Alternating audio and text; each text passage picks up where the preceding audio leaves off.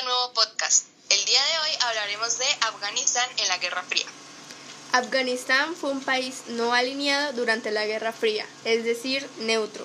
Su primer ministro Daud Khan aprovechó el conflicto entre Estados Unidos y la Unión Soviética que construían carreteras y hospitales en el país y concedían becas a estudiantes afganos para estudiar en su territorio, esto con el objetivo de añadir Afganistán a su bando. ¿Por qué Estados Unidos y la Unión Soviética estaban interesados en Afganistán? Esto se resume principalmente en tres puntos. El primero es que ambos querían que el máximo número de naciones se uniera a su respectivo bloque. El punto número dos es que para los bloques tener Afganistán de su lado significaba poseer de una importante posición estratégica, pues acercaba a la Unión Soviética a un acceso seguro al mar Arábigo, que era una cosa muy positiva para su comercio, cosa que Estados Unidos tenía un lógico interés en evitar. Y como último punto, podemos decir que ambas potencias anhelaban disponer de los recursos naturales del país para fines económicos, como el petróleo y otros combustibles fósiles y demás sustancias. Aún así, el miedo a perder la influencia en Afganistán provocó que la Unión Soviética lo invadiera, y así fue. La presencia soviética en Afganistán fue incrementando. Los comunistas afganos habían tomado el control de Kabul, iniciando una ola de persecución contra los mulá, unos líderes religiosos que pretendían establecer un régimen islámico extremo.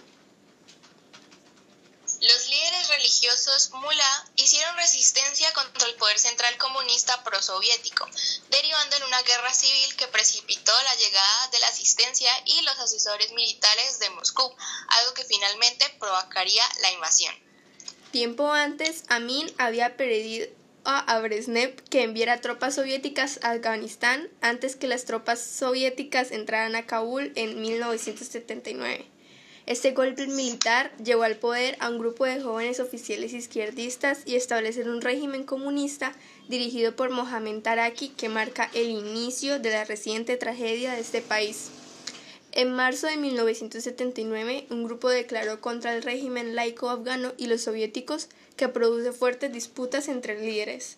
Esa intervención provoca la fase de expansionismo soviético que caracteriza la segunda mitad de los 70 y llevó a la inmediata reacción norteamericana. La guerra finalmente rápidamente estancó y mientras los más de 100.000 soldados soviéticos controlaban las ciudades, la guerrilla dominaba las zonas rurales. El conflicto engendró un enorme desplazamiento de la población y hacia 1982 casi 3 millones de afganos habían huido a Pakistán y un millón y medio lo habían hecho hacia Irán.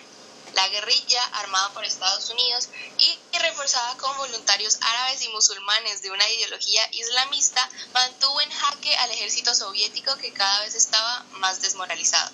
Por lo que, para concluir, el papel de Afganistán en la Guerra Fría reside en cómo los soviéticos intentan invadir el territorio y bajar al gobierno actual del poder, lo que genera diferentes grupos de resistencias, movimientos, guerrillas y estragos, migración y desplazamientos de la población por todo el país de forma que la cual quedó sacudida, al punto que Estados Unidos, al ver la situación, decide intervenir o tomar medidas, porque lógicamente quería Afganistán de su bando por las razones antes mencionadas y propuestas.